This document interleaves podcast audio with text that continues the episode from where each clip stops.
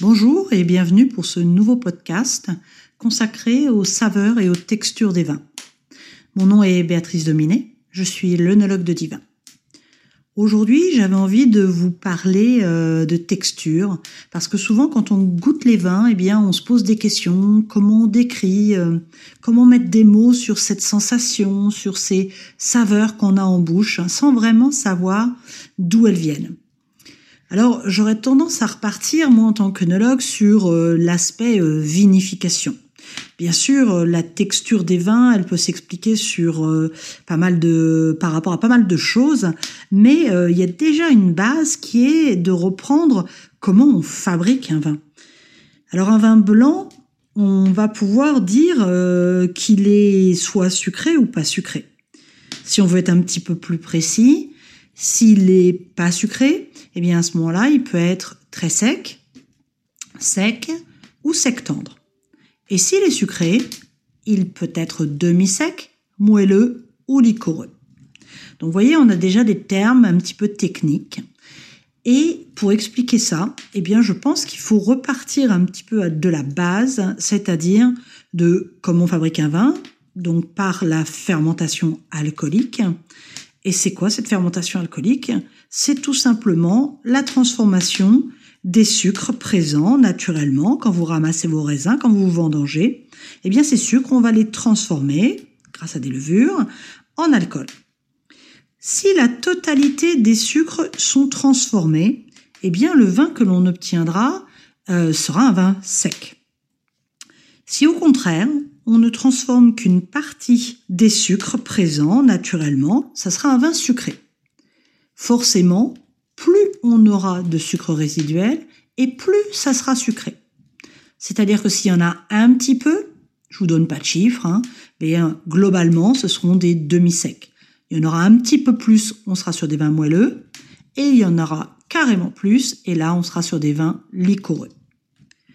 Donc vous voyez que déjà, par l'aspect vinification, on n'aura pas du tout la même sensation en bouche, on n'aura pas le même gras en bouche, même si il n'y a pas que l'alcool qui rentre en ligne de compte, bien sûr, il n'y a pas que les sucres qui rentrent en ligne de compte, mais ça fait déjà une bonne partie de l'explication de la différence de certains vins.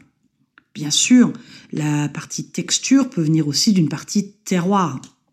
Et quand on voit, euh, si on prend en exemple la Bourgogne, ou euh, issue d'un même cépage qu'est le Chardonnay en blanc, et que l'on a des, des, goûts assez différents, euh, alors que les deux vins sont, peuvent être secs, eh bien, on va comprendre que la partie sol, la partie exposition, la partie topographie va rentrer aussi en ligne de compte.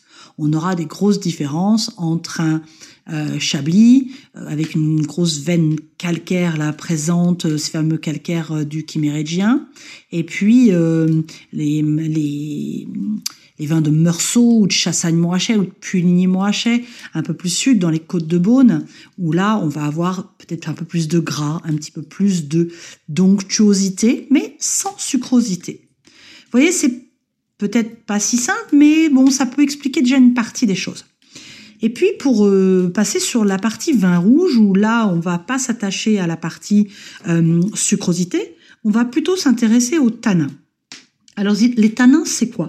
Ce sont des substances végétales qui sont de la famille des polyphénols. Euh, ces polyphénols, elles vont vous donner la structure. Alors je veux pas être trop technique non plus, trop chimiste, mais c'est ce qui va vous donner le côté plus ou moins rugueux, plus ou moins râpeux. Euh, donc on a aussi des termes qui qualifient ces tanins. On peut dire d'un vin rouge dont l'attaque est par exemple souple, ce seront les tanins les plus faciles d'accès, les plus ronds, on va dire, euh, les moins râpeux. Et puis on peut dire que l'attaque est ferme, et à ce moment-là on monte un petit cran. Ensuite que c'est peut-être plus corsé, charpenté, et puis des fois, ça peut devenir âpre. Alors là, euh, soit c'est un vin rouge très jeune, encore en cours d'élevage et c'est normal, soit s'il est déjà, euh, j'irais sur le marché, c'est des vins à vraiment à attendre, euh, à condition évidemment qu'il ait l'équilibre euh, nécessaire pour. Donc, en deux mots, les vins rouges sont caractérisés par leur aspect tannique. Évidemment, il faut Comme toujours, un bel équilibre avec du fruité, avec de la gourmandise pour les accompagner, c'est un Mais voilà, en quelques mots, un blanc, un rouge, comment on peut parler saveur, texture. Je vous en dirai plus dans un prochain podcast, alors je vous dis à très bientôt.